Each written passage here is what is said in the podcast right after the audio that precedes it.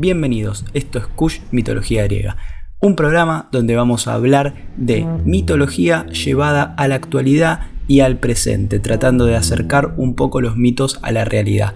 Si te gusta, puedes seguirme en Instagram como Kush Podcaster y puedes suscribirte a mi canal de YouTube con el mismo nombre. Si no te gusta verlo en video, también estoy en Spotify y me encontrás como Kush Mitología Griega. Hoy nos toca hablar del héroe Teseo como ya vimos en el capítulo anterior del Minotauro, ya nos dimos cuenta que no era tan héroe quizás como nos lo pintaron y me parece que con esta historia que les voy a contar ahora va a quedar más confirmada esa teoría. Primero hay que arrancar con el nacimiento de Teseo para poder entender esta historia completa. Egeo, que va a ser el padre en un futuro, de ninguna manera podía conseguir que sus esposas le den un descendiente varón. Por esa misma razón, fue a consultar al oráculo de Delfos y éste le dijo, no abras la boca de tu repleto odre de vino hasta que llegue el punto más alto de Atenas si no querés morir de pena un día. Hoy esta frase no tiene sentido, ahora en este momento, en un futuro vamos a ver que tiene mucho sentido. A la vuelta del oráculo de Delfos se cruza con Medea, con la hechicera Medea, que le promete un hijo si él la defendía en Atenas de cualquier agresión. Una noche Egeo se acuesta con Etra y más tarde la misma noche también estuvo con ella Poseidón. Cuando Egeo despertó, le dijo a Etra que si nacía un hijo, debería ser criado escondido entre Zen. Egeo volvió tranquilo a Atenas y se le ocurre esconder abajo de una roca muy pesada unas sandalias y una espada. Si el chico, o, sea su futuro hijo, logra mover esa roca y recuperar los objetos, deberá presentarse en el Palacio de Atenas para reconocerlo como hijo. Etra, eh, unos meses después, da luz a Teseo. El futuro héroe se cría entre Zen como le había pedido Egeo y ya a los 16 años emprende su camino hacia la roca de Atenas por tierra y no por mar para imitar a su primo hermano Heracles. En ese largo camino a Atenas, Teseo adopta una postura de justiciero, algo parecido a lo que hacía Heracles, porque él lo adoraba mucho a su primo hermano. Y no iniciaba peleas, pero sí devolvía según el delito que había cometido esa persona. Por ejemplo, en Cromión mató a un monstruo salvaje que mataba a la población y no los dejaba cultivar sus huertas. Teseo confiaba más en la destreza que en la fuerza, es por eso que inventó el arte de luchar cuerpo a cuerpo. Teseo tuvo un pequeño inconveniente con la hechicera Medea. Egeo mantuvo la promesa con la hechicera y le dio cobijo en Atenas cuando estuvo en problemas.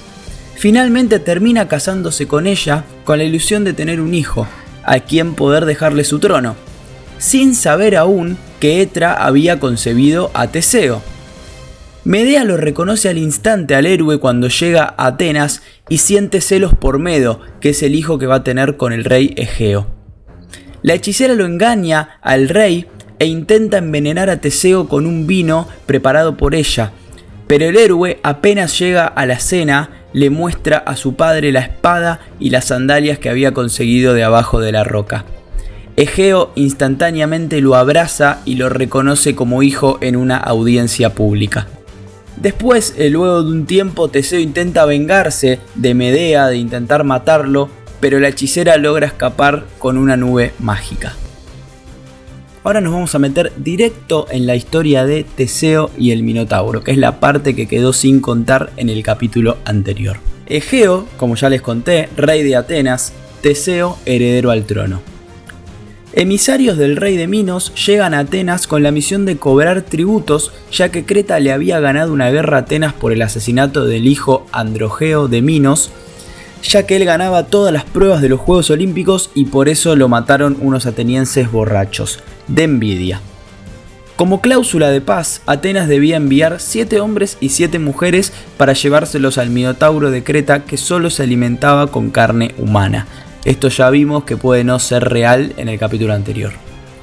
La población de Atenas ya no aguantaba ver a sus hijos entregados como sacrificios, Así que Teseo decide darle fin a esta situación y se ofrece como voluntario para entregarse a Creta.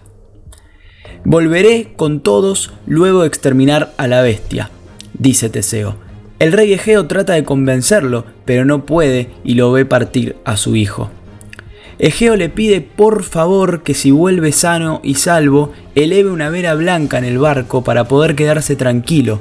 Esto se debe a que siempre iban con velas negras. Los 14 jóvenes entonces son presentados ante el rey Minos, y allí también en el palacio se encontraba Ariadna, la hija del rey, que se enamora profundamente e instantáneamente de Teseo y lo va a visitar a donde estaba retenido antes de ir al laberinto le dijo que no permitirá que la bestia lo mate y por eso le lleva un ovillo de lana que se lo había dado Dédalo, el creador del laberinto como vimos en el capítulo del Minotauro, y una espada.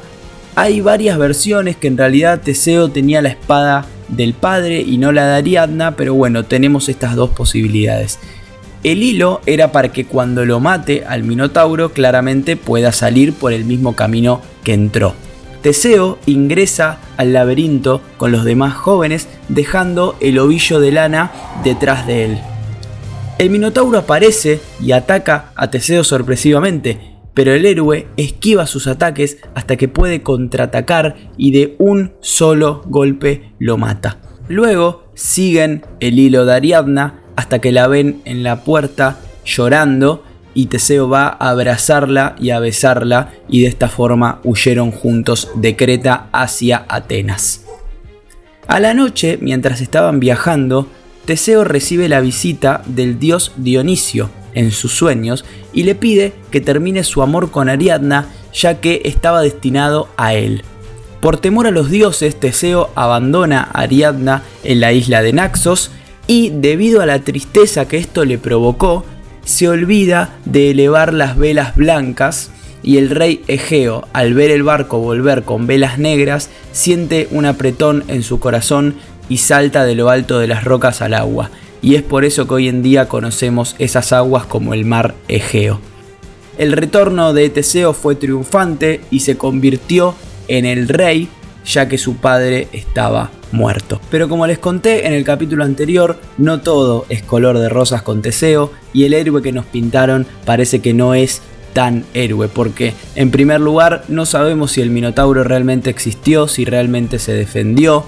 Después también tenemos el tema de Ariadna, la abandona dormida en una playa, ni siquiera le da explicaciones. Hay otras versiones que dicen que Teseo tenía otra mujer esperándola en Atenas y por eso la abandona y la usó a Ariadna para obtener el ovillo.